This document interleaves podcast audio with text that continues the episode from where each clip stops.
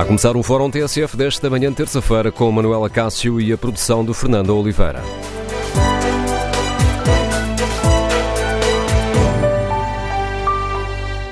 O governo anunciou ontem um virar de página na TAP com a admissão da presidente executiva Christine Urmier Weidner e do presidente do Conselho de Administração Manuel Beja.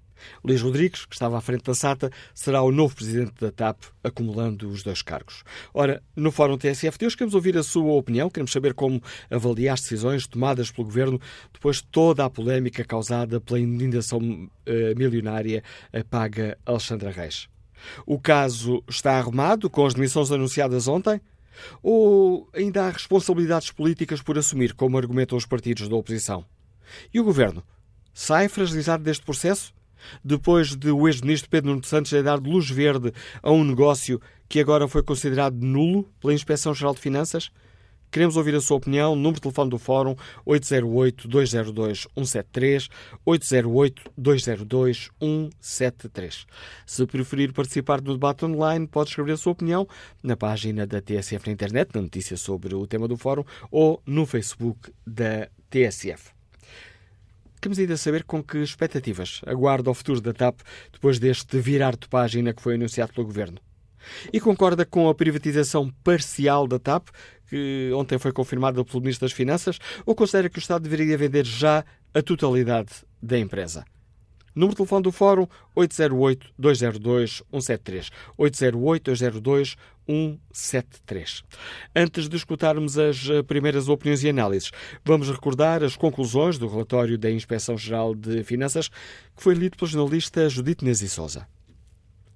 São 450.110 euros e 26 cêntimos que a Inspeção-Geral de Finanças determina que devem ser devolvidos por Alexandra Reis. Pela leitura do relatório da IGF, percebe-se que, com o castelo de cartas, todo o processo de indenização ruiu por ser considerado que o Estatuto do Gestor Público não prevê a existência da renúncia por acordo. Ora, essa tinha sido a justificação jurídica invocada no contrato para a saída da TAP. Mas a IGF considera que, mesmo que fosse um ato de demissão por mera conveniência, teria de ser outra entidade a decidir, por exemplo, uma deliberação acionista em Assembleia Geral. E nesse caso, o da demissão por mera conveniência, a indemnização seria de 210 mil euros, sujeitos a descontos. Até porque, lembra a IGF, Alexandra Reis não esteve em funções os 12 meses necessários. O acordo é, por isso, considerado nulo. Tenha Alexandra Reis saído por denúncia ou demissão por mera conveniência, o dinheiro tem de ser devolvido com a salvaguarda da IGF, que a ex-administradora tem direito ao abono dos dias de férias que não chegou a usar. Este relatório só foi tornado público depois do arranque da conferência de imprensa que juntou o Ministro das Finanças, Fernando Medina, e o Ministro das Infraestruturas, João Galamba. Uma reunião em que foram anunciadas as decisões do Governo sobre o futuro da TAP, Felipe Santa Bárbara. Virar a página é o que várias vezes pede Fernando Medina depois do conhecido relatório da Inspeção-Geral das Finanças, que concluiu pela nulidade da indenização paga a Alexandra Reis. Vai daí duas determinações. Tomar as diligências necessárias à recuperação dos valores indevidamente pagos. Em segundo, enviar ao Tribunal de Contas o relatório da IGF para o apuramento de eventuais responsabilidades financeiras dos administradores envolvidos. E a recuperação dos montantes é no valor de 450 mil euros, sublinhando a justificada incompreensão quanto a falhas nas práticas de gestão e a bem desse virar de página pretendido, uma outra decisão. Um virar de página que recupera laços de confiança da TAP com o país, que devolva sobriedade às práticas da empresa que prossiga a aplicação do plano de reestruturação de forma eficaz, tendo em vista a concretização bem-sucedida da privatização.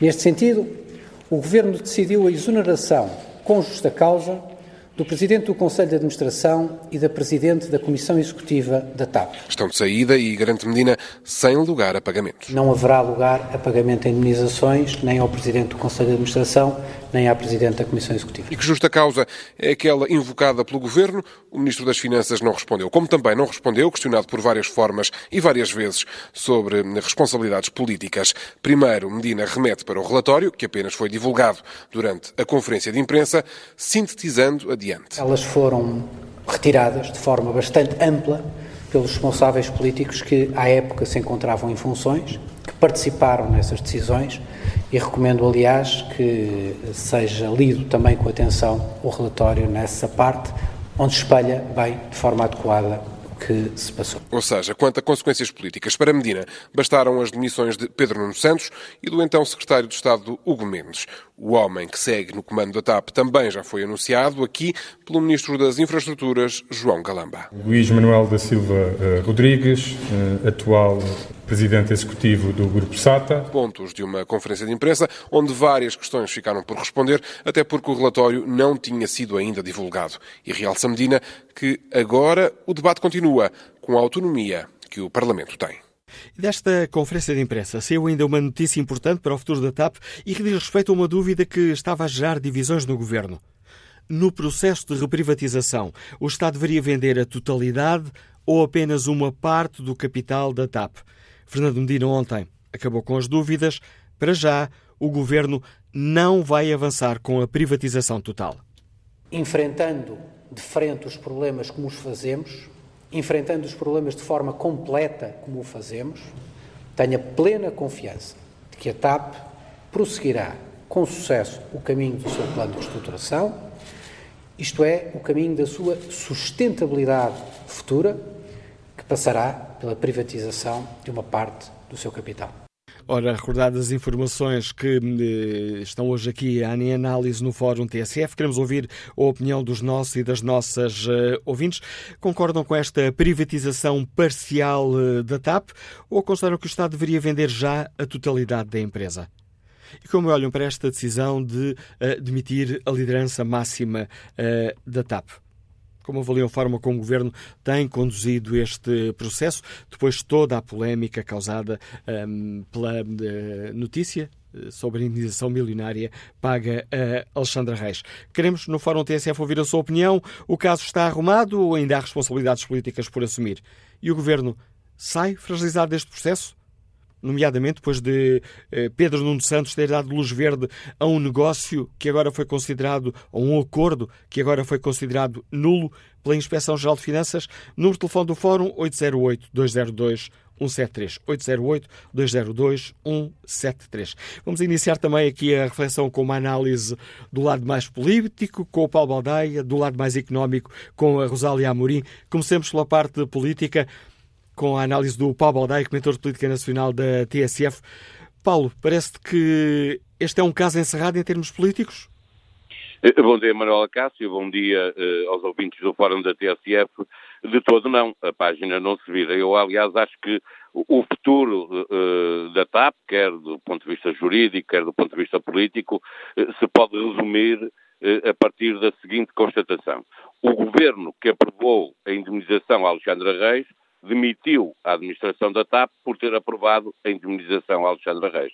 E, portanto, partindo deste ponto, que é evidente e que é, aliás, eh, referido por eh, um dos despedidos, não é? Eh, Manuel Beja, o chairman da, da empresa, eh, parece-me evidente que eh, ainda há muita coisa vai acontecer do ponto de vista eh, político eh, e a pressão sobre, sobre o governo não vai desaparecer, até porque há duas comissões, uma comissão de inquérito à TAP que está a começar apenas, portanto ainda vai, ainda vai acontecer muita coisa, ainda vamos ouvir muitas histórias sobre a TAP, a começar em 2015, na altura da privatização, mas até aos dias de hoje, e muitas histórias que, que ainda não conhecemos, eh, eh, mas há também uma Comissão de Economia que tem estado a aprovar eh, várias audições a este, a este propósito, parecendo até que a roupa suja na tapa é tanta que é preciso duas máquinas para estar a lavar a roupa em simultâneo, que, porque as duas comissões estão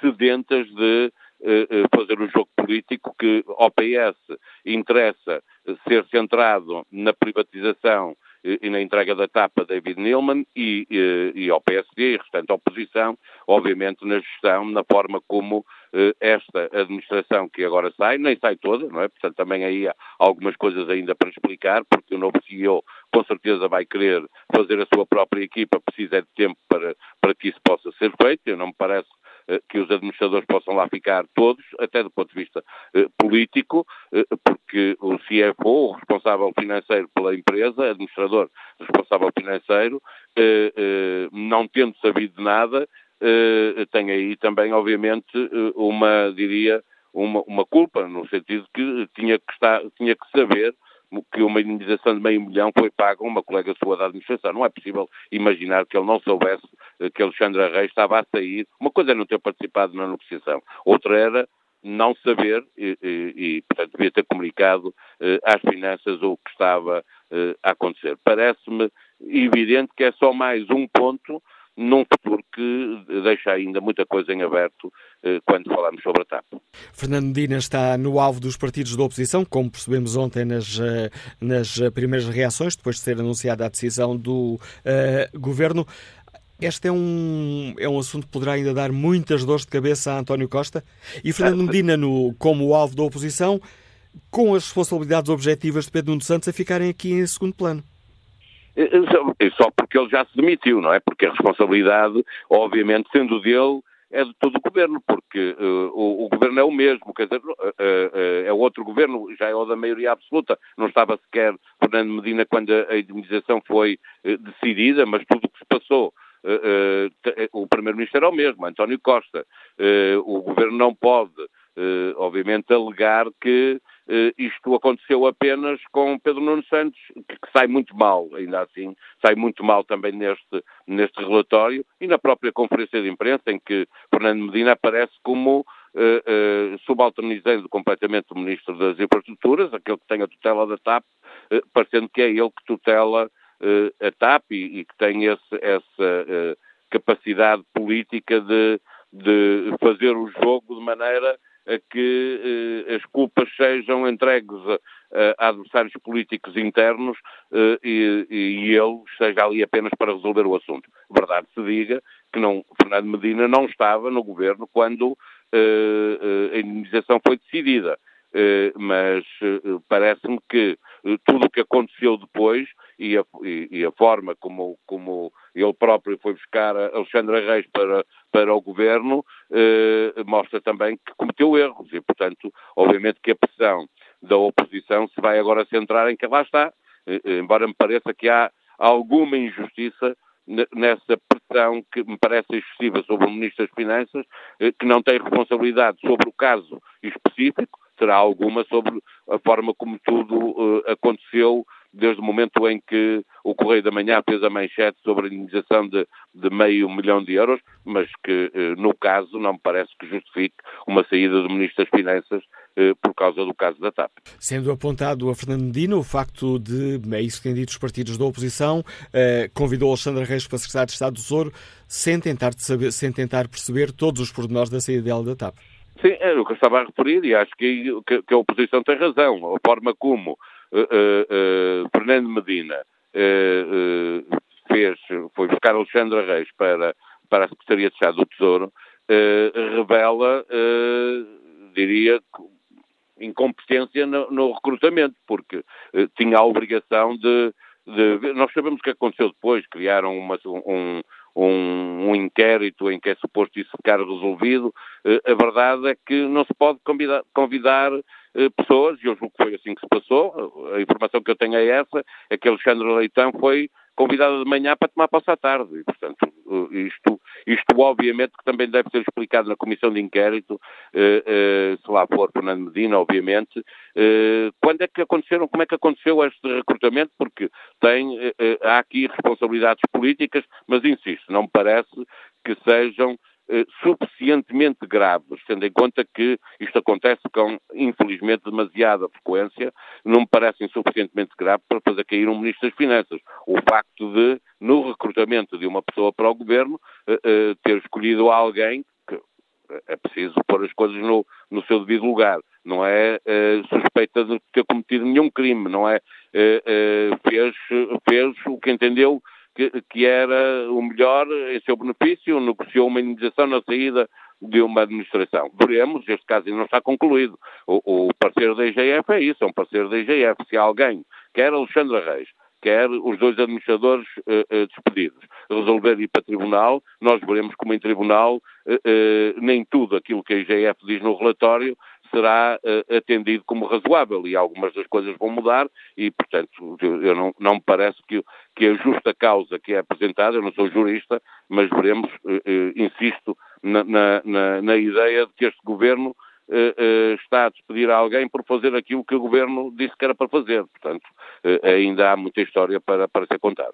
A análise do Paulo Baldeck, mentor de Política Nacional da TSF, e numa questão em que a dimensão política e a dimensão económica uh, se confundem, vamos agora à análise da Rosália Amorim, diretora de Ar Notícias, é a comentadora de Economia da TSF. Bom dia, Rosália. Parece que esta mudança de rumo ontem decidida pelo Governo vai no sentido certo? Bom dia, Manel, e bom dia a todos os ouvintes. Vai no sentido certo, na medida em que era muito difícil ao Governo manter a CEO da TAP e o seu Sherman eh, face a tudo o que aconteceu e que eh, bem recordaste aqui no programa, bem como o Paulo também acabou de comentar. Ou seja, vai no sentido certo de demonstrar que as coisas não podem ficar como estão, quando tudo corre mal, não é? Uh, e tudo corre mal do lado da gestão uh, política e do lado da gestão económica, do lado da gestão política com Hugo Mendes a sair e Pedro Nuno Santos e do lado da gestão financeira propriamente dita da empresa com várias coisas que correram mal ao longo deste tempo na, na TAP, criando, julgo eu, até aqui algum dano na imagem e reputação de uma companhia que uh, estará com uma privatização muito em breve em cima da mesa e, portanto, tudo isto é, é, bastante negativo para, para a reputação da companhia. Portanto, está no sentido certo, mas também, como dizia o Paulo Baldaia, eu acho que o processo não vai ficar por aqui.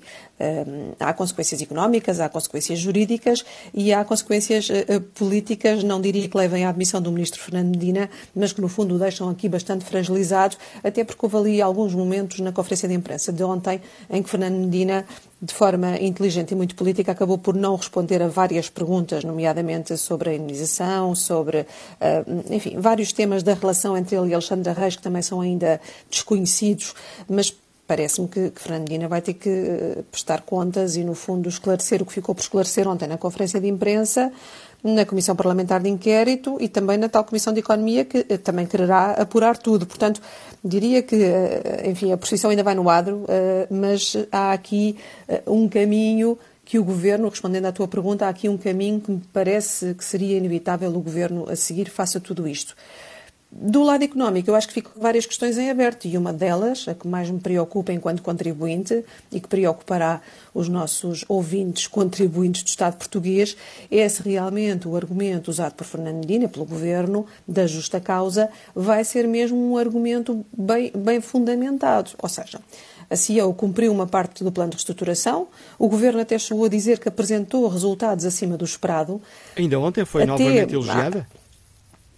Exatamente, e até há um terceiro fator, ou seja, a CEO terá negociado 500 mil euros com Alexandre Reis quando esta alegadamente até cria um milhão e meio de indenização. Ou seja, se juntarmos estes três factos, do ponto de vista jurídico, pode ficar difícil de provar a justa causa. E o que é que me preocupa a mim e a todos os ouvintes, certamente, é se no final do dia, mais cedo ou mais tarde, não vamos realmente ter de pagar uma indenização à CEO da TAP e ao Sherman, mas, mas nesse caso é a CEO que está aqui mais visada, porque se a CEO decidir ir para a litigância, fica esta dúvida. E se acabar por ter de haver aqui uma indenização, apesar do Ministro ontem ter dito que não, o que é certo é que vamos todos pagar, vão os contribuintes pagar. Portanto, esse risco é real do ponto de vista financeiro, não é desejável de todo. Uh, enfim, os portugueses dirão era só o que mais faltava depois de tudo isto, não é? Mas a verdade é que, do ponto de vista jurídico, esta questão fica em aberto. E fica em aberto até se esclarecer tudo, até se perceber uh, que caminhos, que contornos toda esta situação teve.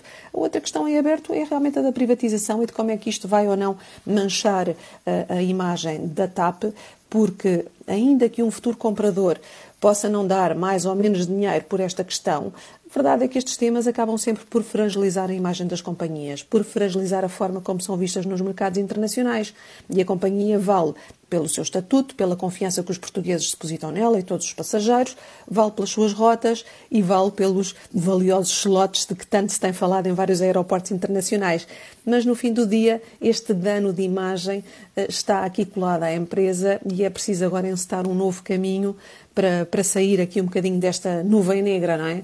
Um, perante tudo isto, eu acho que o, o, Governo tem de gerir eh, muito bem o dossiê, se é que o vai conseguir fazer face às duas comissões que ainda vêm aí e que uh, tenderão uh, naturalmente a apresentar os resultados. Manel, o que é que fica em aberto também, julgo eu? É a entrada do novo CEO que já está definida. Parece-te uma boa escolha, Luís Rodrigues, que estava à frente da SATA? Parece-me uma boa escolha Luís Rodrigues porque conhece bem a casa. Eh, por coincidência ou não, eu na quinta-feira entrevistei Luís Rodrigues, saiu a entrevista na sexta-feira no Diário Notícias e até fez manchete, porque eh, no fundo Luís Rodrigues eh, revelou que estava fechado o plano de privatização para as Azores Airlines, portanto no fundo da SATA Internacional, e, enfim, olhando agora para essa entrevista e relendo-a, o que quer dizer é que Luís Rodrigues fechou a sua missão, concluiu a sua missão e está agora pronto para partir para outra e para tratar de mais uma privatização, neste caso a da TAP, que é a Companhia Nacional. Luís Rodrigues conhece a casa, já foi administrador, foi ele que implementou um plano de corte de custos e de reestruturação, portanto já está habituado isso, conhece a máquina, conhece a equipa e parece-me ter a, a dinâmica e, a, e, e, o foco a, no negócio, mais do que na política, no negócio, que possa ser importante para, para a TAP neste momento. Agora, o novo CEO não vai fazer milagres de hoje para amanhã, vai ter que se sentar com os sindicatos, ver de novos acordos, estudar os dossiês todos e isso naturalmente pode criar aqui um impasse, porque é preciso algum tempo para ter toda a informação, digerir a informação e depois começar então a administrar, a administrar a empresa. Portanto, é uma boa escolha, mas uh, naturalmente agora, mudando a administração, poderá criar aqui alguma, alguma perda de tempo uh, no sentido da privatização poder vir a avançar ou não do ponto de vista daquilo que é a privatização, julgo também que o Governo deverá manter aqui uma posição não de controle, porque atenção que já não são permitidas as golden shares do passado, não é? Mas uma posição eh, minoritária. Eh, e ontem o Fernando, Fernando Medina esclareceu, ontem Fernando Medina esclareceu as dúvidas que existiam sobre este caso. O Governo parecia estar eh, dividido, vender tudo já ou apenas uma parte. Ontem essa questão ficou clara, pelo menos para já. O Governo vende uma parte. Parece-te um, uma boa decisão? Eh, é uma decisão que, que, divide muito a opinião pública e, enfim, e quem percebe da aviação também. Eu diria que, sendo uma empresa estratégica para, para o país, uh, o, o, Estado manter aqui alguma uh, parte do capital não me parece uma má decisão. E não me parece uma má decisão porque, em situações críticas, numa pandemia, numa guerra, em várias situações que se calhar ainda nem vivemos e que podemos viver no futuro, poder perceber o que se passa na TAP, o que é a TAP e como é que ela pode ser também realmente aqui estratégica para o país, poderá exigir que o Estado permaneça com uma parte uh, do capital. Por exemplo, na privatização da Azores Airlines, bem sei que noutra dimensão não vamos comparar, mas o Governo Regional dos Açores decidiu manter uh, no mínimo 15%, sendo que a intenção até é ficar com mais. Portanto, privatizar entre 51 e 85% mas a intenção não é chegar aos 85%. Eu diria que no caso da TAP um, poderá ser uh, inteligente manter aqui uma posição da parte do Estado. Do ponto de vista da gestão, eventualmente seria mais fácil uh, deixar tudo na mão dos privados, mas o que é certo é que não deixa de ser uma ferramenta importante de ligações, de, de, de, estratégia, de chegarmos aos mercados da CPLP, ao outro lado do Atlântico, e a TAP tem feito essa aposta de trazer também muito turismo dos Estados Unidos que vai chegando a Portugal. Portanto, há aqui aqui várias, hum, enfim, vários ingredientes dentro da TAP que vão para além de uma companhia aérea do ponto de vista estratégico, do ponto de vista daquilo que interessa ao país. Por isso, não me choca que o governo possa, o Estado neste caso, possa manter aqui uma parte do capital, olhando para o futuro e percebendo e definindo uma vez por todas o que é que quer da TAP e o que é que o novo acionista que uh, comprará a TAP quererá também, qual é que vai ser a estratégia para a companhia de que os portugueses tanto se orgulham e querem voltar a orgulhar-se, porque este, esta nuvem negra, como eu dizia há pouco, tem de passar e o foco tem de estar na boa gestão da empresa e não nestas guerras políticas, eh, das quais ainda vamos saber de certeza muita coisa, muitos episódios que ficaram ontem por esclarecer na conferência de imprensa. Análise da Rosélia Amorim, diretora do Diário de Notícias, e antes a análise do Paulo Baldaia, comentador de Política Nacional da TSF, relançam o debate prioridade agora aos nossos e às nossas uh, ouvintes. Que opinião têm sobre as questões que hoje aqui debatemos? Bom dia, Nuno Loureiro, é empresário, liga-nos de Tarouca. Bem-vindo a este debate. Uh, bom dia ao Fórum. Uh, relativamente ao assunto é muito fácil. É assim, acho que está mais que na altura de a TAP ir embora e os governos assumirem a sua responsabilidade, porque é o que se passou ontem foi mais um passa-culpas, não ouvi nada, não sei de nada, agora o IGAI, é mais isso. E o problema é que nós pagamos um acordo feito secretamente pelo Partido Socialista e com o Bloco de Esquerda e o PCP e agora é consequência disso. São 10 mil milhões injetados na TAP que nos vão levar a um prejuízo colossal. E lamento que isso aconteça e que o Sr. António Guterres não tenha, o Sr. António Costa não tenha capacidade nem humildade de reconhecer que, para seu ego pessoal de poder, levou, passou um cheque aos portugueses a pagar de 3.200 milhões isso é que é lamentável, é o que eu tenho a dizer e muito bom dia ao Fórum. Bom dia, Nuno Loureiro. E que opinião tem o João Alves, consultor que nos escuta em Lisboa? Bom dia. Olha, bom dia. Eu, antes de mais, começo por refutar o, uh, o tal orgulho que a jornalista de Diário Notícia refere, porque hum, eu de orgulho não tenho nada. Aliás, isto o orgulho na TAP. O orgulho na TAP, isto tem vergonha qualquer, deve envergonhar qualquer pessoa, mais que não seja por vergonha alheia. Porque, no fundo, nós tivemos, como disse o, o ouvinte anterior, eh, nós tivemos um, uns governantes que passaram um cheque quase em branco um, ehm, para, uma, para uma empresa falida, eh, que se estivesse falida era, era, uma, era, uma, era um problema dos privados. E nós importámos um problema dos privados para os cofres públicos, que no fundo somos nós todos contribuintes que, que suportamos. No entanto, não posso deixar de, de, de manifestar alguma preocupação, até, pela, até por uma até por, uma, por algo que ainda fica pendente nesta história, neste enredo muito mal contado, um, e que nos venderam como uma história de vacas uh, voadoras, uh, e que no fundo a voar está os euros e está o dinheiro dos contribuintes.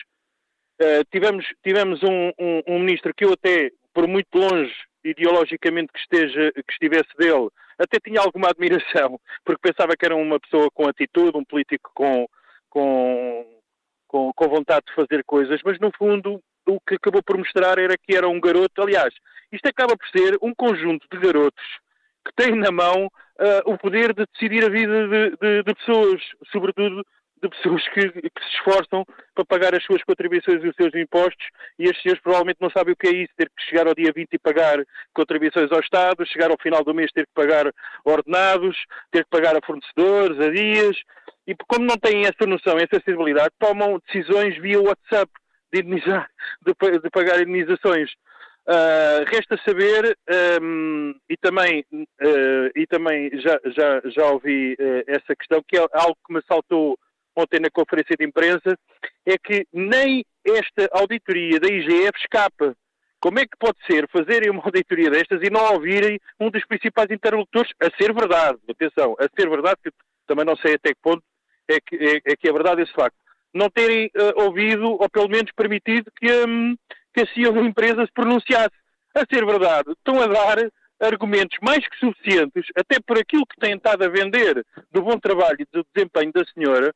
Então, quer dizer, agora, que justa causa é essa? Ou seja, é mais uma verba que vai sobrar para nós suportarmos.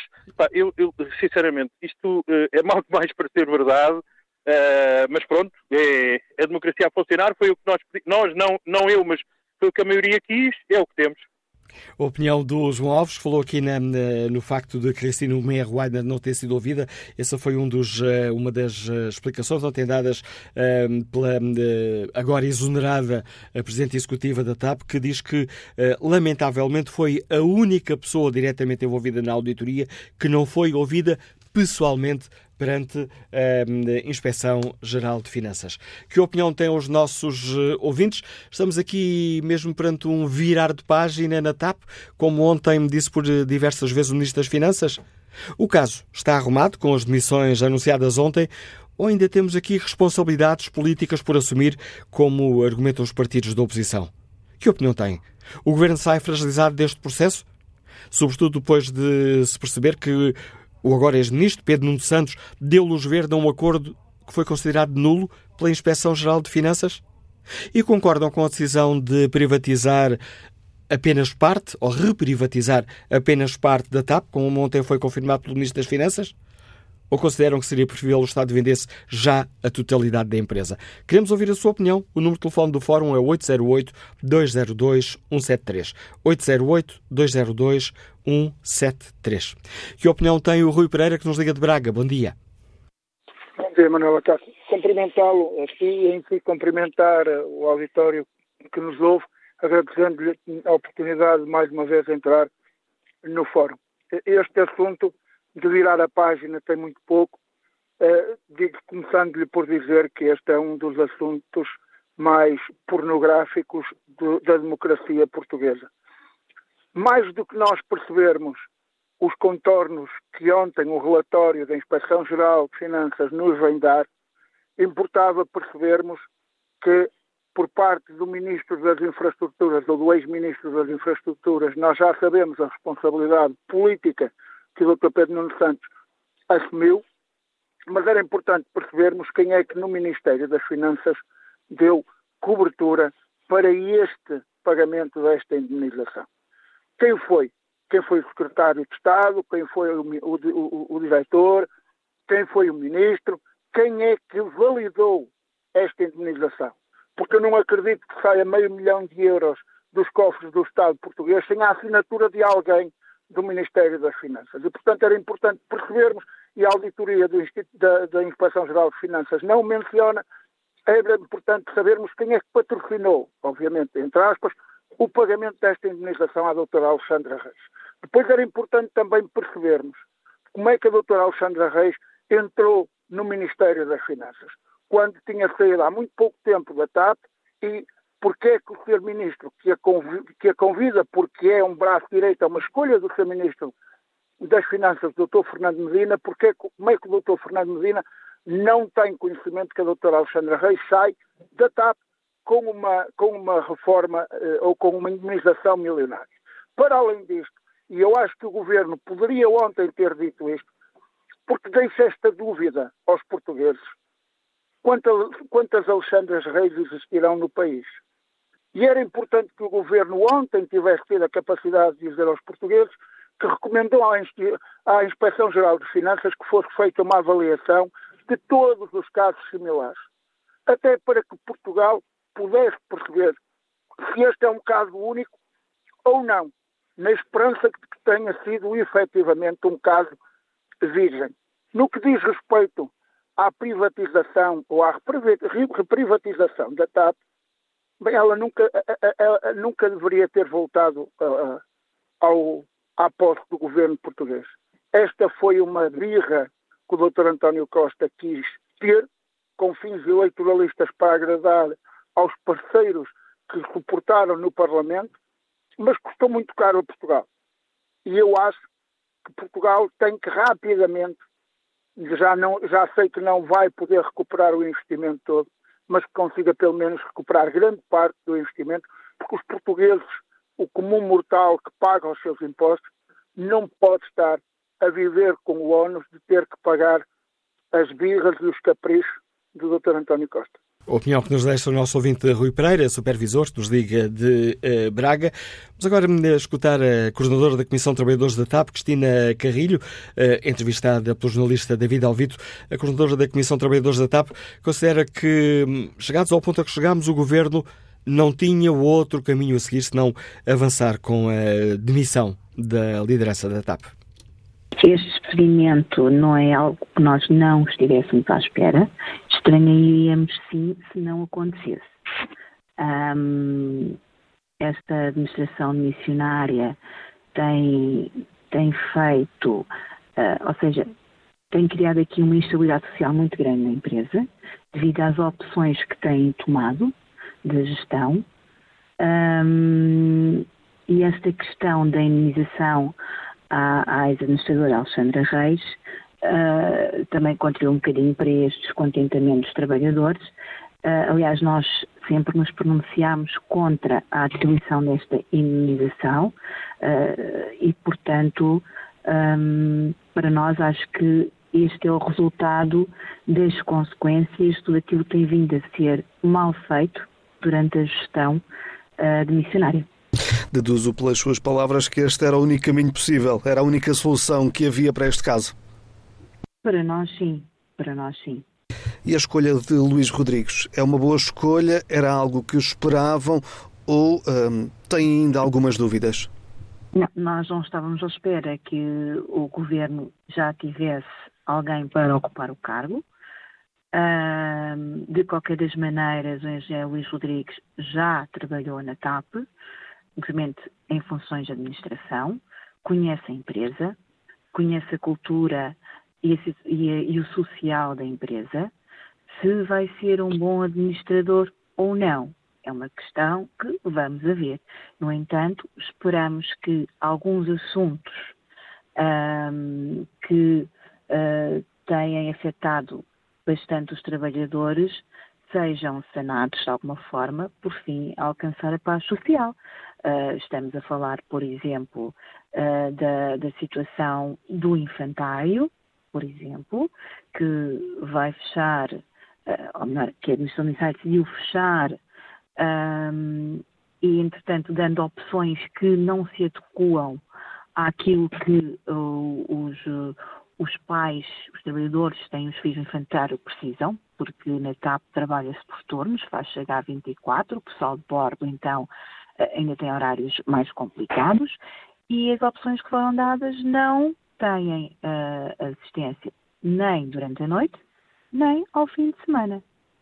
E, portanto, um, realmente é algo que está a deixar descontentes os trabalhadores, assim como toda a situação conhecida eh, não é, na empresa, os cortes salariais, a retirada de direitos laborais, uh, o tentar acabar com o apoio, o serviço social da empresa, uh, enfim, tudo isto uh, tem sido regulado atrás da regulada. Esperemos que agora o novo CEO efetivamente uh, toma aqui as rédeas uh, de algumas coisas e que as, as reponha.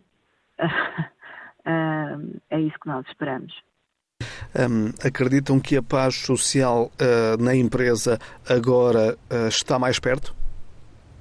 Poderá estar mais perto, dependendo da, da gestão do engenheiro Luís Rodrigues Uh, esperamos também que uh, haja por parte do, do novo CEO uh, uma melhor comunicação e relação com a Comissão de Trabalhadores e com as outras ORTs, obviamente. Que comentário lhe merece também a afirmação do Ministro das Finanças da privatização parcial da TAP? Como sabe, a CT sempre se opôs à privatização da TAP, seja ela feita de que forma for. Uh, porquê? Porque, uh, historicamente, não é? se olharmos para a história da TAP, já houve diversas tentativas de privatização. E, como sabemos, uma delas correu bem, sempre com prejuízos bastante graves para a empresa.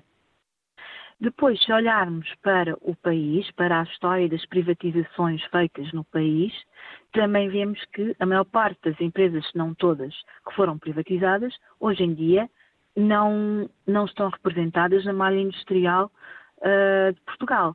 Portanto, desapareceram do mercado. Ora, tudo isto não nos augura coisas boas para a TAP em caso de privatização, daí sermos com, contra qualquer tipo de privatização. Cristina Carrilho, a coordenadora da Comissão Trabalhadores da TAP, entrevistada pelo jornalista David Alvito. E que opinião têm os nossos e as nossas uh, ouvintes?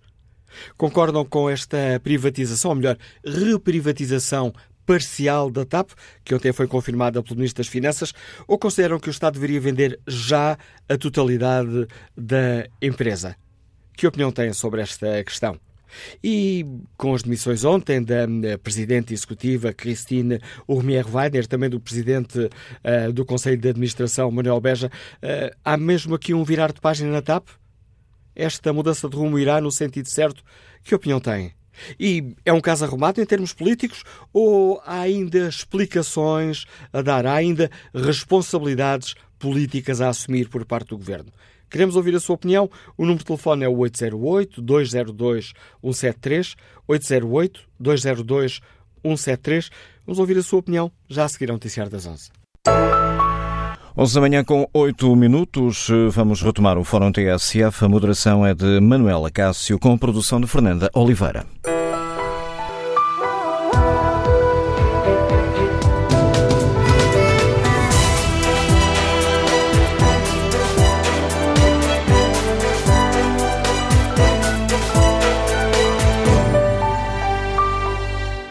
Retomamos o Fórum TSF, onde debatemos o virar de página na TAP. Virar de página é a expressão utilizada por diversas vezes pelo Ministro das Finanças. Queremos ouvir hum, a opinião dos nossos e das nossas uh, ouvintes. Concordam com a admissão da liderança uh, da TAP, da Presidente Executiva, do Presidente do Conselho de Administração? E agora o caso está arrumado? Ou ainda existem responsabilidades políticas por assumir, como ainda ontem argumentaram os partidos da oposição? E o Governo sai ou não fragilizado todo este processo? E quanto a outra das questões, ontem o Ministro das uh, Finanças esclareceu que o Governo vai avançar com a reprivatização parcial da TAP. O Governo vai para já uh, colocar, vender apenas parte do capital da TAP. Que opinião tem? Uh, esta é a estratégia certa? Privatização parcial? Ou considera que o, o Estado deveria vender já a totalidade da empresa? Que opinião tem o José Lopes, que está reformado e nos escuta em Setúbal? Bom dia. Muito bom dia. Bom dia, José Lopes, estamos a ouvi-lo. Qual é a sua opinião? Exatamente. Olha, muito rapidamente vou tentar ser o mais sinteticamente possível. Eh, relativamente à história da TAP, aquela que, digamos, culminou ontem, eu acho que era importante averiguar até que ponto, digamos, as demissões anteriores de corpos da administração, que saíram da companhia, como é sabido, e que levaram churo das indenizações para saber até que ponto, digamos, elas eh, não violaram, digamos, o esquema da lei, a lei eh, em vigor e que naturalmente se repercutiu neste caso que estamos a analisar. Relativamente à privatização da TAP, eu quero dizer francamente que eh, lamentavelmente o Estado já demonstrou claramente que não tem capacidade para fazer gestão do que quer que seja, pelo contrário, onde, onde o Estado chega, eu diria que chega de uma forma geral, a incompetência, a incapacidade, o desconhecimento do negócio, o compadrio. Então, para mim, o povo português está farto de pagar a fatura. A fatura tem uma dimensão tremenda. Há que privatizar o capital da TAP em 100% e que o Estado retire tenho, naturalmente, em bom senso e para defender os interesses nacionais, preservar o A, preservar com quem negociar, com a Lufthansa, com a Air France, com os grupos constituídos, naturalmente os interesses de Portugal, isto é para fazer à cabeça, deve efetivamente. Contudo, o que acontece é que nem sempre, efetivamente, a intervenção do Estado, digamos, eh, nem sempre, perdoa-me, normalmente nunca é conducente a bons resultados. Veja a história das parcerias eh, público-privadas no que respeita às estradas, que custam ao país cerca de 1.500 milhões por ano. Dava para construir cinco hospitais para resolver o problema gravíssimo que nós nesta altura temos em Portugal. Veja, por exemplo, a ferrovia. A ferrovia, que foi uma obra do fantismo no século XIX, cobriu o país todo e que hoje está na, na completa miséria, que, não, que, que, é um desastre. Porquê? Porque a CP, justamente, e empresas associadas são um completo desastre, que não vão a parte nenhuma, não criam rigorosamente nada. Repare, outro, outro exemplo importante, peço desculpa estar a divergir, mas é importante salientar a ineficácia, a incapacidade, digamos, a privatização da ANA, da ANA a Aeroportos e Navegação Aérea. A Da Vinci considera que nesta altura deve estar a descorregar as mãos de contente, pois pagou meio dos tostões e que já vale milhões, tem milhões, não, bilhões. Digamos, como é que é possível, meu Deus? Com tanta, com tanta mediocridade e com tanta, com, com tanta situação miserável como esta que acabei de mencionar, as coisas. Veja o caso IFASEC. IFASEC, a mão do Estado chegou e o que é que gerou? Uma situação completamente miserável, não há, não há, definição estratégica, não se sabe o que é que vai acontecer. Fala-se em parangonas, mas na verdade a IFASEC vai de mal a pior. Hum, na verdade, eu, eu, eu efetivamente cada vez me capacito mais que o Estado o que tem que fazer é legislar e controlar a aplicação das leis. Não mais do que isso, não mais do que isso. Digamos, o Estado não tem condições para fazer gestão do que quer que seja. E nós sabemos efetivamente o que é que se passa, digamos, nos diferentes sítios. aliás, eu diria mais, se me permite, para, quase para concluir, tenho só duas outras questões. Por favor, o Estado português que não invente eles não têm capacidade de inventar. Os políticos em Portugal são gente que fez a sua carreira nas juventudes políticas, nos partidos políticos, que da vida pouco ou nada conhecem. Por favor, vão aos países civilizados, aos países desenvolvidos, vejam como eles fazem e decalquem para Portugal, mas decalquem pelo menos que saibam decalcar como deve ser. Aliás, eu terminaria desta forma porque efetivamente não vale a pena continuar. Um dia deste eu li no jornal que uma jovem socialista que fez toda a carreira na juventude socialista, toda a carreira socialista, que era consultora da REN. Então, onde é que ela foi agarrar a experiência? Onde é que ela arranjou a experiência? Que, que risco, que decisões importantes é que ela tomou? Ora bem, o que acontece é isto mesmo. É que, de facto, o Estado, onde põe a mão, chega a incompetência, o compadrio. E não se trata de ser mais liberal ou menos liberal, é uma questão de seriedade e olhar para a sociedade com olhos de ver. Aquilo que os jornalistas muitas vezes dizem, os comentadores que chegam à rádio, mas não dizem que coisas de verdades de lá para ali toda a gente conhece, mas ninguém faz nada. E muitas vezes os senhores jornalistas não denunciam, não denunciam de facto aquilo que é de denunciar. Bom, eu fico por aqui, agradeço muito a, a o vossa atenção. O do José Lopes para o debate que hoje eh, fazemos aqui no Fórum eh, TSF. Vamos agora ao encontro de Diana Ramos, diretora do Negócios. Comecemos aqui por uma hum, notícia que ontem nos foi dada pelo Ministro das Finanças e que passou despercebida no meio de toda aquela decapitação da liderança da TAP e que na prática vem confirmar a manchete do Negócios. A privatização será, pelo menos para já, apenas parcial. Olá, muito bom dia. De facto, eh, no turbilhão de eh, informações sobre o relatório da Inspeção-Geral de Finanças e as consequências que teve esse detalhe, mas que é um por maior, uh, acabou por passar despercebido.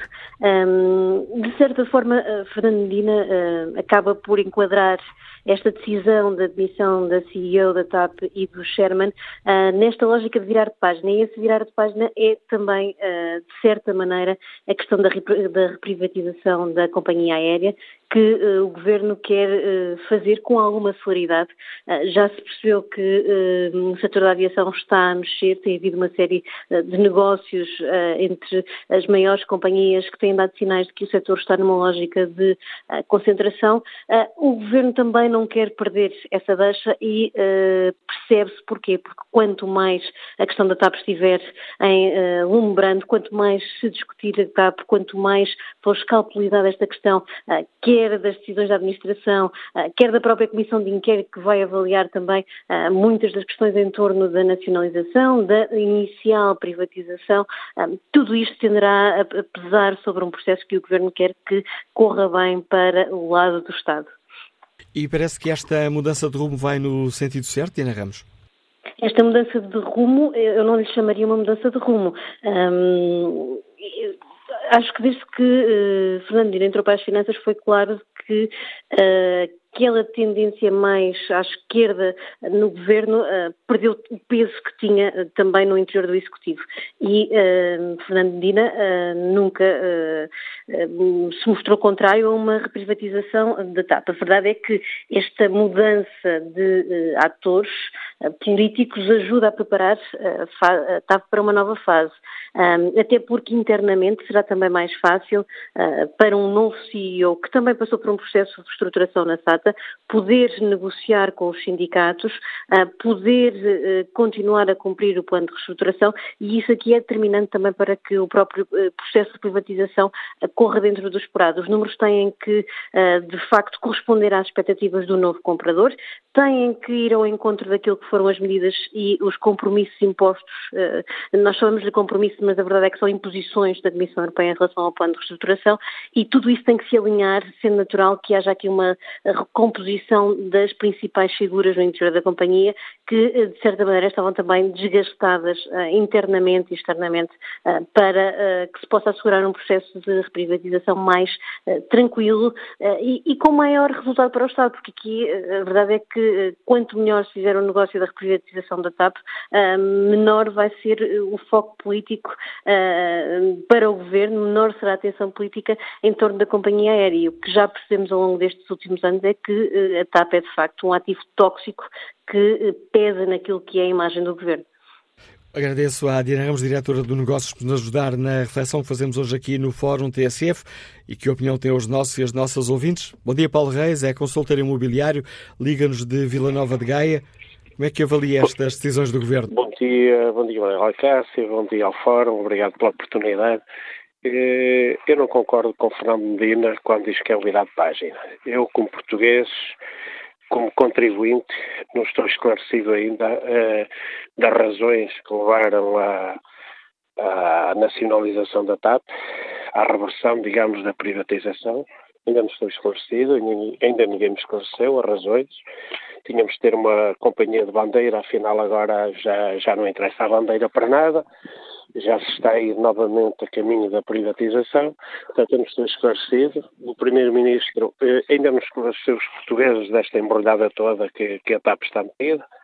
Depois temos o Presidente da República que, no meio disto tudo, também não sei o que é que anda aí a fazer, comenta tudo e mais alguma coisa e assuntos importantes não ouço o Presidente da República falar. Já se devia ter pronunciado também em relação a isto, a, a à, à, nacionalização e agora à reprivatização. Portanto, o Presidente da República está caladinho como um rato, o Primeiro-Ministro não fala, Fernando Medina quer virar a página e assim vai o nosso país. Eh, o povo é sereno, de facto, mas eh, acho que há limites para tudo e eu acho que o povo está a ficar um bocado farto deste governo e destes políticos. É o que eu tenho a dizer. Obrigado e bom dia. A opinião do Paulo Reis e que leitura do tema que hoje fazemos faz o David Santos, é empresário, professor universitário, escuta-nos em Lisboa. Bom dia. Olá, bom dia. Como está? David, a bem? Não, estamos a ouvi-lo muito mal. Não sei se por uma rede de telemóvel, se por estar a falar uh, alta voz. Eh, não, está-me a ouvir bem agora? Agora sim. Ah, ok, perfeito. Muito obrigado. Eu também escrevo para o Jornal de Negócios, curiosamente. Eh, é assim, antes de nada, como utilizador, eu moro entre Lisboa e México e é assim, a TAP não está a dar os serviços na qualidade que tem de dar enquanto companhia aérea. Eu acho que a nível, depois, estrategicamente, a questão de ser uma companhia bandeira não parece ter escala. E nós andamos aqui num circo onde não se consegue fazer nada. Aliás, eu achei muito interessante o tema da Comissão de Trabalhadores. Eu gostava de saber é como é que eles gerem a empresa para nós estarmos a pagar todos, enquanto contribuintes, isto, para haver essa tal paz social. Porque assim, ou a TAP é um negócio, ou então nós assumimos que estamos a pagar aqui eh, coisas sociais, mas se calhar é melhor subsidiar a todos os empregados e sai-nos mais barato e não ter eh, a companhia aérea. Agora, o que não pode acontecer é esta privatização, desprivatização, vão para lá as pessoas, tiram-se as pessoas, causa-se conflito. Isto eu acho que, enquanto português, enquanto contribuinte, assim, não estou disposto a pagar, isto já é um circo e está toda a gente a ficar mal. Também não vale a pena estarmos a levar para lá novos CEOs, novos administradores, depois a seguir estão completamente com as mãos atadas e vai ser um problema gigantesco a conseguirem fazer alguma coisa. Então, Neste momento, na minha opinião, é assim privatizar de uma vez tudo. É assim, a última privatização, uh, ou parcial ou tal, percebeu-se que não, não funciona porque há um conjunto de interesses particulares com políticos e um conjunto de jogadas que acaba por não interessar a ninguém. É assim, já é hora de uma vez entregarem isto porque já não tem sentido esta história. Não temos escala uh, como, como companhia aérea é melhor se calhar juntar com alguém com garantias de serviço mínimo e com isso ficamos com o serviço assegurado necessário para a tal independência do país e a partir daí avançar, é a minha opinião. Obrigado, uh, David Santos. Que opinião tem o José Oliveira? Está reformado, foi piloto da TAP e escuta-nos em Setúbal. Bom dia. Muito bom dia. Eu estou, uma vez mais, estupefacto com o que acontece na TAP e com o que vem uh, uh, que se vem ouvindo na, na, rádio. Eu não ouvi a primeira parte do, do, do programa. Uh, ah, antes de mais, quero-vos dar os parabéns pelo vosso aniversário e pela vossa postura. Uh, uh, vamos agora ao que interessa da TAP. E para ser, para, para ser sucinto, uh, acho que foi o primeiro ouvinte deste, desta segunda parte que disse uh, quase tudo em relação ao, aos políticos e, e, e, governantes, que no, no, no resumo é, é, é, este, onde os políticos, principalmente governantes, põem a mão, tira Deus a virtude. E é o caso da TAP e de outras que já foram privatizadas que uh, eram problemáticas e que agora são lucrativas, mesmo as ligadas à aviação, como é o caso da da nave e, e, e por aí fora. Mas em relação à TAP, uh, as pessoas estão agora a discutir uh, os 500 uh, mil euros que a senhora levou, legalmente ou não, isso ainda é uma coisa que se há de ver em tribunal e vai, e vai dar muito que falar, mas isso são peanuts em relação ao, ao, ao, que deve estar em causa, que foi um negócio fraudulento e milionário da aquisição de, de aviões na mudança completa de, de frota uh, e por aí fora. Aí sim, aí é que é uh, uh, o, grande, o, o, grande interesse, o grande prejuízo, porque eu trabalhei na TAP muitos anos, o último senhor administrador foi o engenheiro Vaz Pinto, o engenheiro Uh, uh, Fernando Pinto também percebia da aviação, infelizmente teve um negócio que não foi famoso, nem ele sequer previa que seria tão ruinoso, que foi a VEM Brasil, a manutenção do Brasil. Fora isso, a TAP tem dado milhões de lucro, porque há a TAP, TAP, da qual os portugueses se podem orgulhar, que é a TAP, a TAP que é uma fonte de tecnologia, ou como, como quiserem, um, um manancial de tecnologia uh, não só operacional, como de manutenção, como handling, como inclusivamente de catering. E a outra é a vergonhosa, as vergonhosas administrações que têm por lá passado. Isto não tem nada a ver com, com, com este governo, tem sido com todos. E ao longo do, do tempo. Portanto, uma companhia de aviação dá, há um ditado que diz, uma companhia de aviação mal administrada dá muito, muito lucro. Imagine se for bem administrada. Isto é um facto. Uh, agora, as pessoas têm é que estar todas a remar para o mesmo lado. É o caso da, da Virgin, em que o dono e administrador só sabe de contabilidades e o resto deixa a administração da, da, da, companhia aos técnicos. É uma das mais florescentes e nasceu uh, como, como das primeiras low cost, cheio de, de, de contratempos e, com, e, e, problemas, e vingou, e vingou, e bem. Uh, uh, a TAP só precisa de ser bem administrada, mais nada. Agora, também, como tem uma componente uh, algo de, de social que, que, de facto é, uh, a minha opinião é que uh, deve de, de, ser privatizada, mas não totalmente. E privatizada resta ver a quem, porque um senhor, agora político que, que não era, o, o senhor Ministro da, da, da Economia, uh, por quem eu tive alguma admiração, principalmente por ter feito o plano que fez para o país, teve uma opinião agora como político, como ministro, que uh, uh, o melhor grupo para adquirir a TAP seria a IGF, do qual faz parte a Ibéria. E Espanha nem bom vento, nem bom, nem bom casamento, como o povo diz e tem razão mas nem pouco mais ou menos. Esse senhor agora já emendou a mão porque alguém já lhe explicou que não era bem, não era bem assim, porque ele de fundo da aviação não percebe nada. Portanto, o que ah, e agora, quanto a estes despedimentos, também nunca se, não se fala porque a senhora francesa uh, uh, veio uh, para a administradora da TAP, porque ela nunca vestiu a camisola, destruiu, descaracterizou, fez todos estarem contra todos.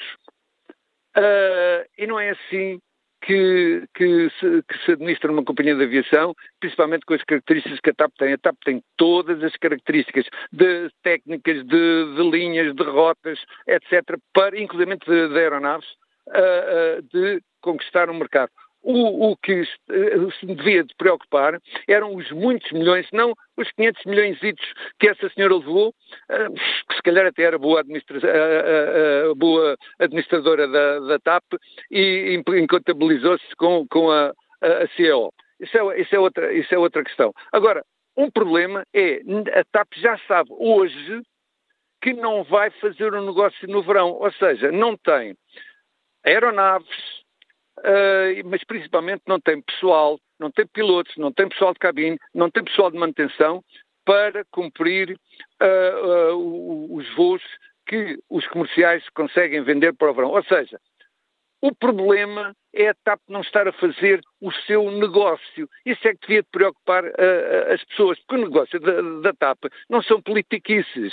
Isso são os politiqueiros que, que vão para lá disturbar tudo. O negócio da TAP é transporte aéreo e os seus acessórios, como catering, handling, eh, etc. Isso é que é o, o, o, fulcro do negócio da TAP e bastante lucrativo. E podia ser bom para o país e bom para, para, para o, os colaboradores e bom para os administradores uh, também. E as pessoas deixarem de reclamar que pagam isso. Eu estou a pagar da minha reforma para a minha reforma. É terrível. E é uma tristeza ver uma companhia com o potencial que tem, uh, internacional, uh, de negócio, a ser tratada da maneira que é tratada. Portanto, as pessoas devem pensar em grande, não nas coisas pequeninas. Isso é para se resolver, ainda, ainda, ainda vai ser resolvido em tribunal, esta, esta ação agora de terem despedido assim, quase porque sim, a CEO e, e, e o outro administrador. Ainda, ainda vamos ter que, que indenizar. Enfim, é o que é. Muito obrigado, muitos obrigado, parabéns José pelo Oliveira. aniversário. Obrigado, José Oliveira. Eu, obrigado pela sua participação e pelos parabéns que deixa à TSF. A opinião e testemunho deste nosso ouvinte, antigo piloto da TAP, já reformado nos Liga de Setúbal. No debate online, António Santos escreve, eh, considera que o Governo fez bem admitir os responsáveis e considera que a TAP jamais, em tempo algum, deve ser privatizada. É a maior empresa nacional e bem administrada. É uma fonte de riqueza para o país. Mas agora encontro de Paulo Duarte, direção do CITAV, o Sindicato dos Trabalhadores da Aviação Aeroportos. Bom dia, bem-vindo também a este debate. Obrigado por ter aceitado o nosso uh, convite. Como é que olha, hum, como é que o CITAV olha para este virar de página, utilizando aqui a expressão ontem várias vezes referida pelo Ministro das Finanças? Ora, bom dia ao Fórum. Um, mais um virar de página. Uh, é, é, mais um virar de página que começa pelo telhado. Nunca mais, nunca mais chega ao virar de página a começar pelo chão eh, não sei como é que faz um virar de página com, com trabalhadores que continuam com, com cortes salariais e que a situação em questão deve ser, deve ser difícil virar a página. Depois, isto basta, olhar ao fórum e verificar que é tudo entendido sobre a TAP, toda a gente sabe tudo. tudo. Parece que privatizar é, é, é, a solução para todos os males. Um, a TAP diz que é, que é novos acordos de empresa. E, e, e, no fim do dia, os trabalhadores da TAP cá, cá, estão, continuam a trabalhar e são eles que vão pagando as várias asneiras que, que se vão fazendo. E se calhar, daqui a uns tempos, eh, quando isto for para contencioso e a TAP provavelmente perder o contencioso, lá serão os trabalhadores da TAP que vão pagar mais uma uma decisão feita uh, ou tomada em cima do, do joelho. Eu sei é que seja uh, por aí o caminho que acabará por ser seguido. É, é, inevitável quando as coisas são feitas assim, parece que não se sabe bem como.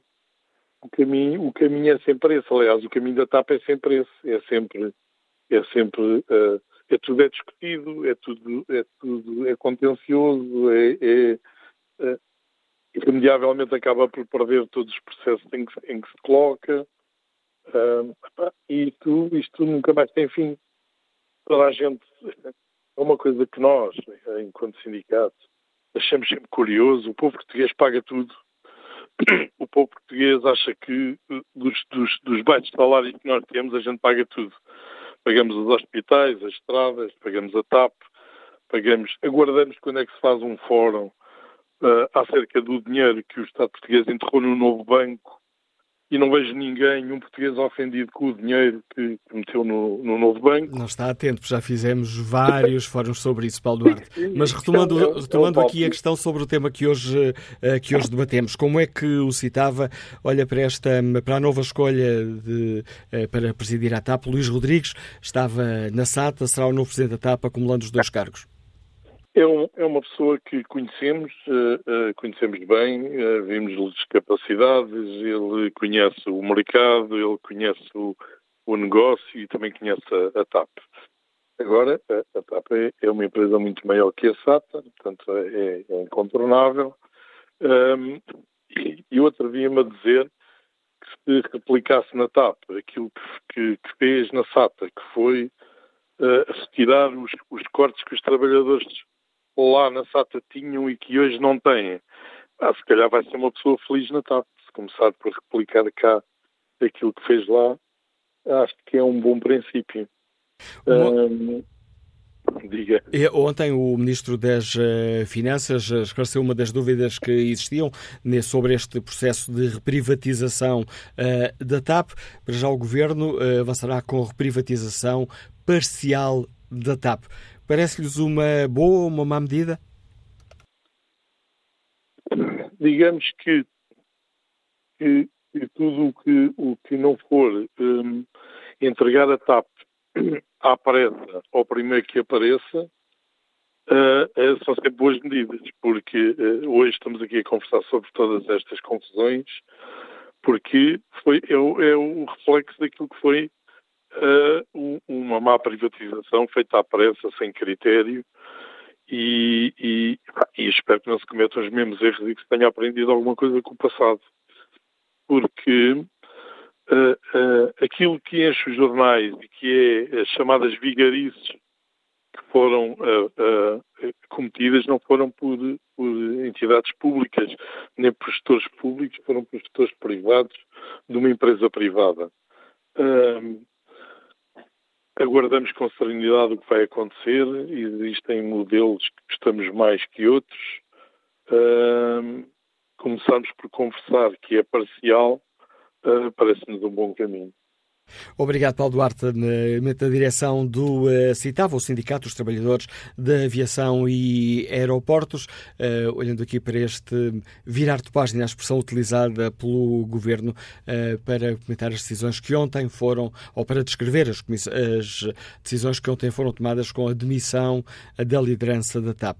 Que opinião têm os nossos e as nossas ouvintes? Bom dia, Luís Gonçalves, é advogado, escuta-nos em Lisboa, bem-vindo ao Fórum. Bom dia, Cássio, bom dia ao Fórum.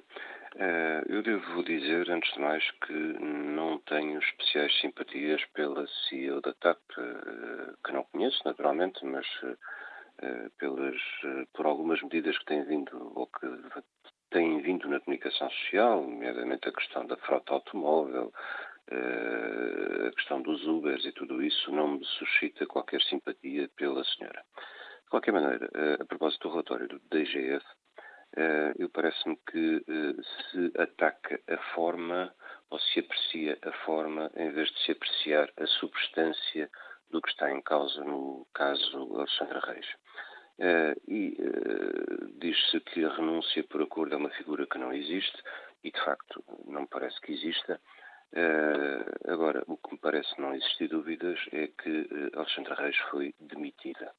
E, tendo sido demitida, Uh, alguma indenização teria que ter, como parece que o relatório da GF acaba por, por reconhecer, embora diga que ela tem que devolver mais do que teria direito uh, pelo facto de ter sido demitida.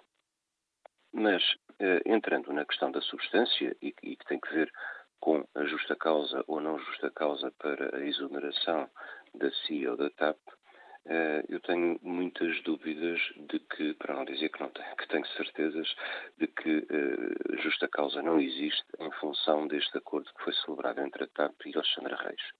Uh, e não existe essa justa causa, desde logo porque, como foi admitido, embora tardiamente, pelo ex-ministro Pedro Santos, o acordo foi autorizado pela tutela, ou pelo menos por um dos ramos da tutela.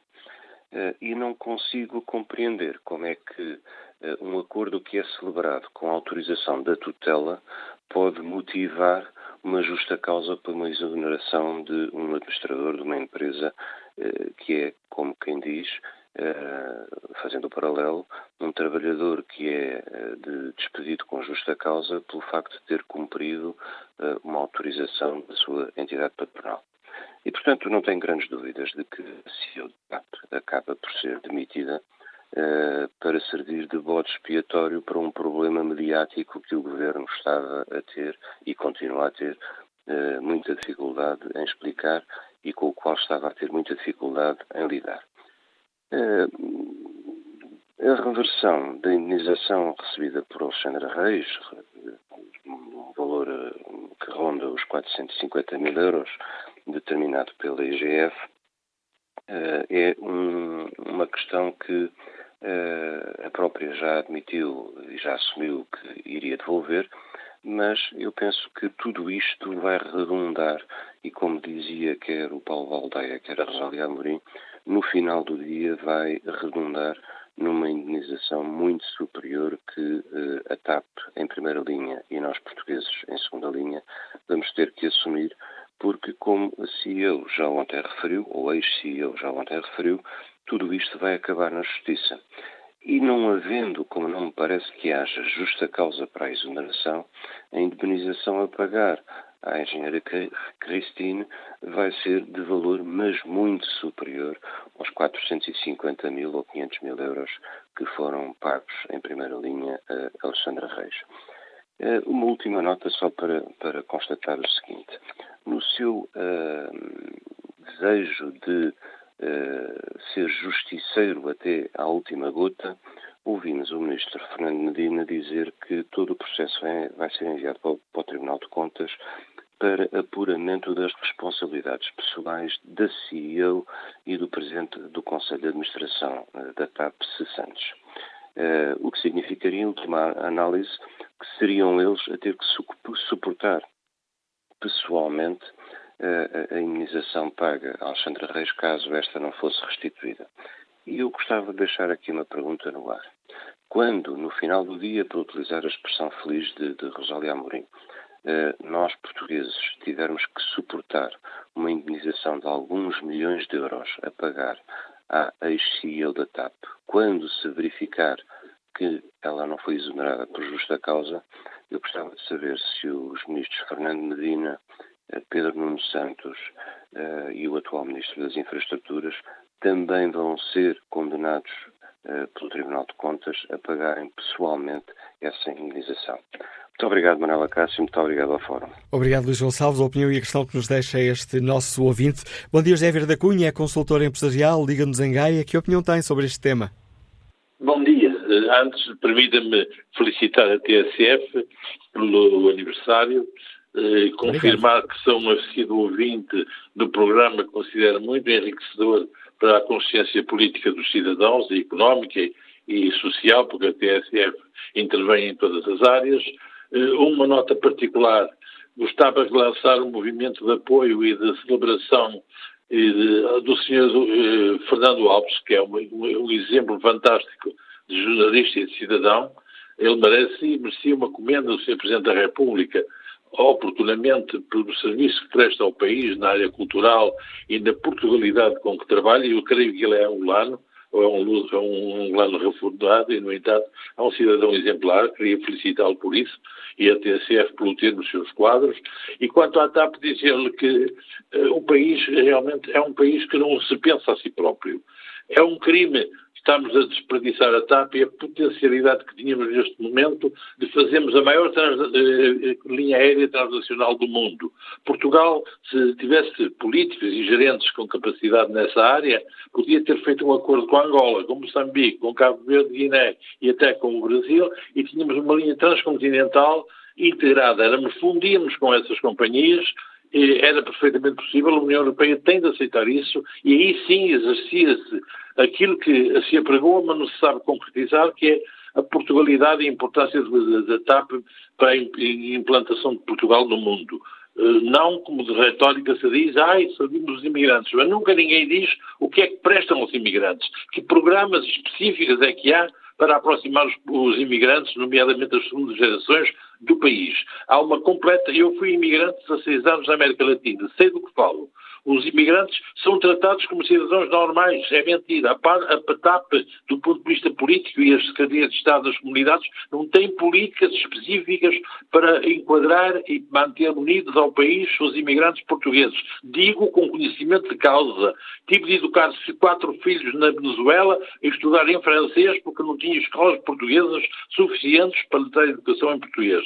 Portanto, eh, reclamo isso, reclamo a incapacidade de pensarmos a nós mesmos. A TAP, se é tão importante para o país como é, devia ser, neste momento, transformada numa, numa holding de transporte aéreo entre as comunidades portuguesas e os países de expressão portuguesa. Isso é que era, era, era uma jogada de, de competência e de, de, categoria, mas não temos gente para isso. Nacionalizar, desnacionalizar é uma vergonha, é um insulto à nossa inteligência. Há aqueles que estamos no país e que somos lúcidos e que nos, que nos ser governado por gente absolutamente medíocre e incapaz de saber alguma coisa da vida real. Desculpem, muito bom dia. Obrigado, José Vieira da Cunha. Mais uma opinião a marcar este debate que hoje fazemos no Fórum TSF. Vamos agora ao encontro do Presidente do Sindicato dos Técnicos de Handling dos Aeroportos. Bom dia, André Teves. Bem-vindo também a este debate. Como é que o, o, sindicato olha para este, utilizando aqui a expressão do, uh, do Ministro Fernando Dina, para este virar de página? Pode mesmo ser um virar de página? Uh, bom dia, Manela Cássio. Muito obrigado pelo convite. Bom dia ao Fórum. Uh, claramente, uh, esperamos todos que isto seja um virar de página, porque os últimos meses, ou, ou, por outro lado, desde o início da pandemia, isto foi, isto virou um pandemónio e, portanto, a TAP andou constantemente nas notícias pelas piores razões, quando havia muito boas notícias e continua a haver, que são as que resultam do esforço hercúleo dos trabalhadores, e, portanto, de uma vez por todas, a TAP precisa de paz, de estabilidade e precisa de ser gerida uh, por quem a conhece, desde logo, em primeiro lugar, por quem a conhece e bem, e em segundo lugar, por quem tem um perfil que uh, é um perfil de ouvir e depois então agir, e não o contrário, que foi aquilo a que assistimos na, com, a atual, com a ainda atual gestão, que era de uma arrogância e de uma prepotência permanente, ou seja, tomavam as decisões e chamavam os sindicatos para comunicar as decisões e não para os sindicatos eh, participarem ativamente nas decisões. Portanto, os trabalhadores só participaram nos sacrifícios, não participaram nunca no desenho daquilo que é, e que ainda hoje não se conhece, o plano de reestruturação desde logo, e portanto isso entendemos que é de facto um virar de página. Um, dou os parabéns ao Governo porque finalmente teve coragem de tomar uma atitude e de pôr fim a, esta, a este ambiente que se gerou nos últimos dois anos e que de facto não ajudou a, TAP a, vir para as notícias pelas, pelas melhores razões. Julgo que o relatório da IGF, as 186 páginas, que é o relatório mais os 150 páginas de anexo, é, é, é bastante sintomático e agradeço enquanto cidadão à IGF ter feito o trabalho que fez, porque há uma frase que diz tudo. O acordo é nulo por o seu objeto ser legalmente impossível e contrário à lei. E, portanto, de uma vez por todas, temos que arrumar a casa, facto virar a página, eu até diria que o melhor é uh, iniciarmos um novo livro, porque de facto o, o livro dos últimos dois anos foi um, um, livro negro. Luís Rodrigues pode ser a pessoa certa para hum, guiar a TAP nesta nova etapa do rumo? Eu julgo que tudo, tudo indica que sim, porque repara, veja-se o trabalho que fez na SATA. Uh, o, após o anúncio de ontem, tive conhecimento que os trabalhadores da SATA uh, estão a fazer um abaixo assinado para que o Dr. Luís Rodrigues não saia uh, da SATA. Por oposição, na TAP, eu diria que a engenheira Cristine e o Dr. Manuel Beja não vão deixar um pingo de saudades. E com que expectativas aguarda os, os primeiros passos de, de Luís Rodrigues à frente da TAP? Olha, daquilo que conhecemos dele, que já trabalhamos com ele durante seis anos, entre 2009 e 2015, uh, aquilo que esperamos é que, de facto, é uma pessoa que vai estudar muito bem todas, todos os dossiês e depois vai ouvir para depois vai ouvir e recolher as, as mais diversas opiniões de, de, todos os quadrantes da TAP e depois e só então é que irá tomar as decisões e vai comunicar as decisões a montante de as divulgar, vai comunicar aos sindicatos que é uma prática que sempre teve e que já tinha em 2009, que continuou a ter na SATA como é público e que, como é óbvio, tudo indica que vai continuar a ter quando uh, abraçar este novo desafio que é a TAP.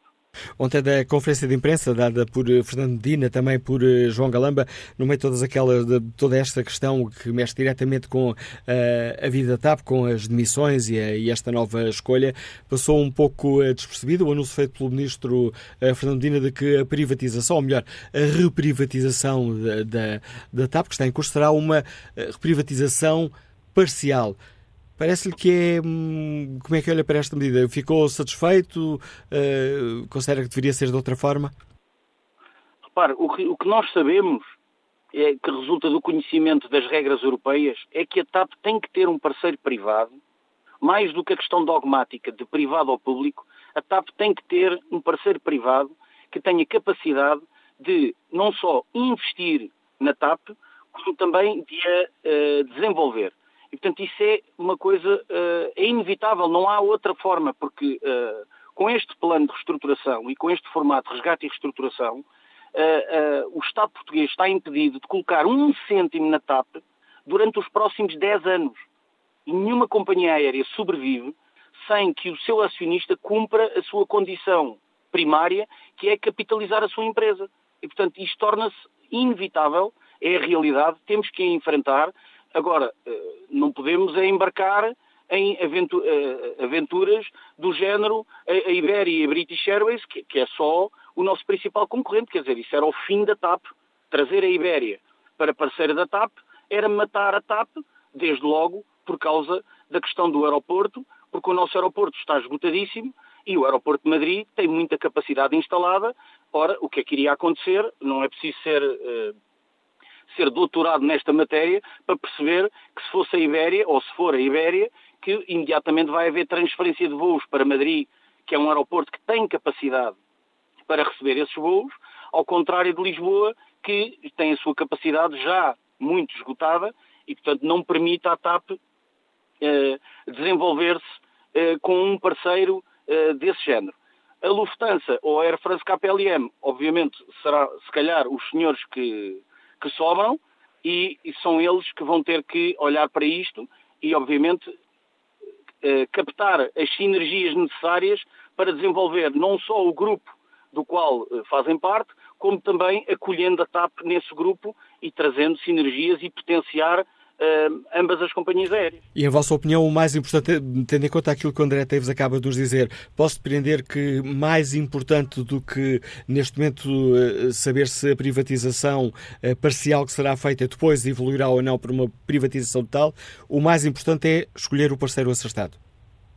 Sem dúvida, sem dúvida. Portanto, um parceiro cuja capilaridade colida o menos possível com a nossa, ou seja, com a nossa rede, com os nossos destinos, e, portanto, eh, de acordo com as regras europeias, é exigido que seja um parceiro europeu ou com nacionalidade eh, europeia. Eh, também é uma boa notícia, segundo o que tem vindo a público por parte do Governo, que não quer aventuras de investidores ou de private equities, não, tem que ser um player do setor, e, portanto, a TAP tem, de uma vez por todas, que ser enquadrada num grande grupo mundial de aviação, porque a TAP tem muito para acrescentar a esse grande grupo, seja ele quem for, tendo em conta que nós não somos a periferia da Europa no mundo da aviação, que é um mundo global. Nós somos o centro do mundo. E, portanto, temos é que potenciar isso. Claro que a falta de um aeroporto não nos ajuda a captar o interesse de outros players de outras geografias que também já têm capital europeu e isso sim poderia ser o ótimo. Mas infelizmente não é. Um aeroporto leva muitos anos a decidir, o nosso já vão 52 anos, portanto, isso só para decidir, depois para construir 7 a 10 anos. Portanto, estamos muito atrasados nisso. Uh, espero que muito em breve haja conclusões e haja essa decisão e, de facto, o mais importante é escolher muito bem o parceiro, porque as, os bloqueios escritos, uh, o que não se pode fazer é proibir levar o. Bom, isso já está tudo visto, que essas questões escritas não têm qualquer valor depois na prática, porque o mundo está em constante mudança e depois de um momento para o outro somos colocados mais uma vez perante inevitabilidades e isso seria muito mau para os trabalhadores da TAP, para a TAP, mas fundamentalmente para o país, tendo em conta o que ela representa. Agradeço ao André Teves a participação no fórum da TSF, o Presidente do Sindicato dos Técnicos de Handling dos eh, Aeroportos, eh, reagindo aqui também às mudanças eh, anunciadas ontem pelo Governo na TAP. Mas agora, enquanto o nosso ouvinte António Simões, jurista que nos escuta em Lisboa, bom dia. Bom dia.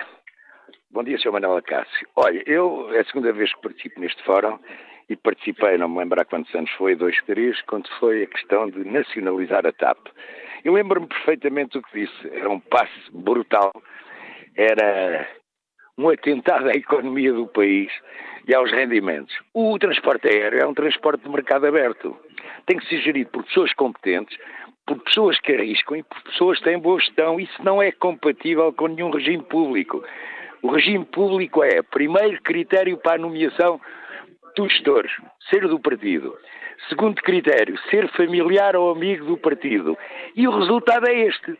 Estamos nisto. Eu antecipei que há dois, três anos que, o, que os portugueses iam ter que pagar 300 a 500 euros cada um para fazer sobreviver a TAP nacionalizada. E aí estão os números. 300 a 500 euros cada um, só quando 15% é canda de avião. Estes 300 euros foram... Eu sou um, um liberal humanista, chamamos assim. Este dinheiro que se gastou na TAP, que já se sabia que se ia gastar na TAP, é aquele que falta para subir as pensões de sobrevivência. Este dinheiro que se gastou dava para 100 euros a mais nas pensões de velhice, para os velhotes poderem comprar medicamentos. Para 10 anos ou 15, mas estragou-se o dinheiro. Porquê? Os políticos sentaram-se num banquete. O Sr. Ministro das Finanças, a questão é esta. Porquê é que a mulher do Ministro das Finanças era chefe dos serviços jurídicos da TAP? Por razão simples. Porque era mulher dele. Qual é o percurso profissional do Ministro das Finanças, do Ministro das Infraestruturas? Militantes do partido. Alguma vez tiveram empenhado algum projeto, alguma vez passaram uma noite sem dormir, porque tinham uh, salários para pagar, impostos para pagar. Não. Tudo serve para gerir estas empresas. E cá estamos nos 3 milhões. Mas o grave disto tudo é que já se vai cometer outro erro a seguir. Ó, Manuela Cássio, o que é que anunciaram? Anunciaram que vão fazer, isto é ideológico, vão fazer uma privatização parcial da TAP e o Estado ficará com 30%, 40% numa primeira fase. Sabe o que é que isto resulta? Primeiro, o Estado continua a ter encargos. Segundo, a gestão que deveria ser exclusivamente privada e do risco privado vai estar sujeita à fiscalização pública do Tribunal de Contas. Acha que a empresa que vai gerir ou que vai comprar não fica já desvalorizada por não poder gerir livremente? É um erro. É um erro brutal outra vez e vamos pagar esta fatura mais uma vez. Isto é tudo parvoíce. Os 500 mil euros de indenização, toda a gente sabia disso. Não é pelo facto da senhora do seu ministro estar grávida em casa e é diretora jurídica que não fala todos os dias com os seus funcionários. E dorme e vive com o marido. Falou com o marido, claro que todos sabem. O que vai acontecer outra vez, Sr. Manuel Acácio, é um desastre brutal se insistir na ideia do Estado continuar com uma participação social nesta empresa. Obrigado, António Simões, pela sua participação. Mesmo, mesmo a terminar, passo a palavra ao Ricardo Mota, economista, que nos escuta na Charneca de Caparica. Bom dia.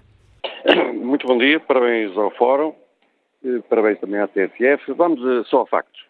Vamos primeiro regressar à nacionalização. Na nacionalização, toda a gente sabe que foi decidida e executada num governo que durou 20 dias, com o beneplácito, que ele tinha que saber, do grande Presidente da República que tivemos, que foi Cavaco Silva, que acordou, teve que acordar para essa nacionalização.